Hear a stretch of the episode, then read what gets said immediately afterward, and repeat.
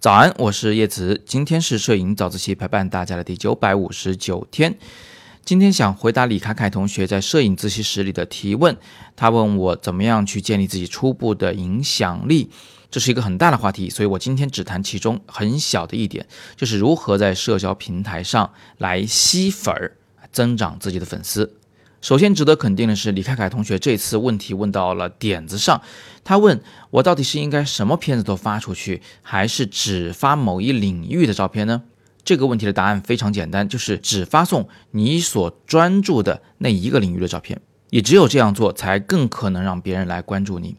我举一个例子，是我自己的亲身体会。我在 Instagram 上已经待了很长的时间了。过去的几年中呢，我发了三千多张照片。这些照片的题材是五花八门的，有我很早期创业时的儿童摄影、婚纱摄影，还有我拍摄了我自己的家人、我桌前的食物、我的办公室的情况、我出去旅行的照片，还有我记录的别人的生活等等等等。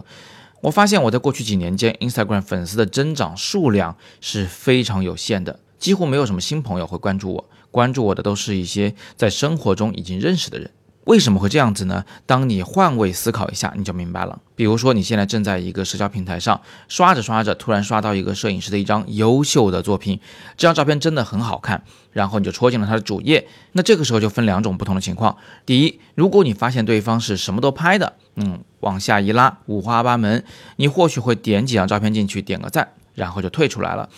第二种情况，如果你发现这个摄影师他拍的都是同一类型的作品，比如说你是见到一张很可爱的孩子的照片，点进他的主页的，往下一拉，里边全是可爱的孩子，哎，这个时候你很有可能就会关注他，因为这些同一题材的照片给这个摄影师打上了一个非常清晰的标签，他就是儿童摄影师。也只有这样，你的潜在粉丝们才有动机去关注你。你要知道，那些人是不会平白无故的去关注一个什么都拍的人的，他没有理由去做这件事情。现在每一个人在网上都关注了太多的人，每天拿起手机刷来刷去的信息量都是非常的庞杂，所以别人要关注你，其实他也是要付出代价的。他如果关注了一个他并不是那么喜欢的人，或者你拍的下一张照片他不见得会喜欢的人，这对他来说是一种损失。所以我后来就做了一件非常大胆的事，我把我 Instagram 里所有的照片都删掉了，然后只发出纪实摄影的照片。当然，这样一来，我会有很多的好照片都没有办法发出来，没有办法展示给大家看。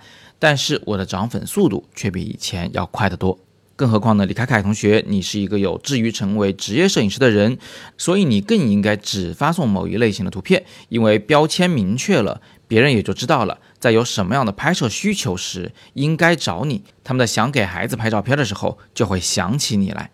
那么今天的建议呢，也不仅是针对这种未来想要把摄影职业化的人，它同样也非常适合每一个摄影爱好者。当你们在朋友圈里面，在五百 pix，在图虫网，在 loft 里发照片的时候，请记得，当你的题材非常专一，当你的标签非常明确时，别人会更容易成为你的粉丝。今天是摄影早自习陪伴大家的第九百五十九天，我是叶子，每天早上六点半，微信公众号“摄影早自习”，不见不散。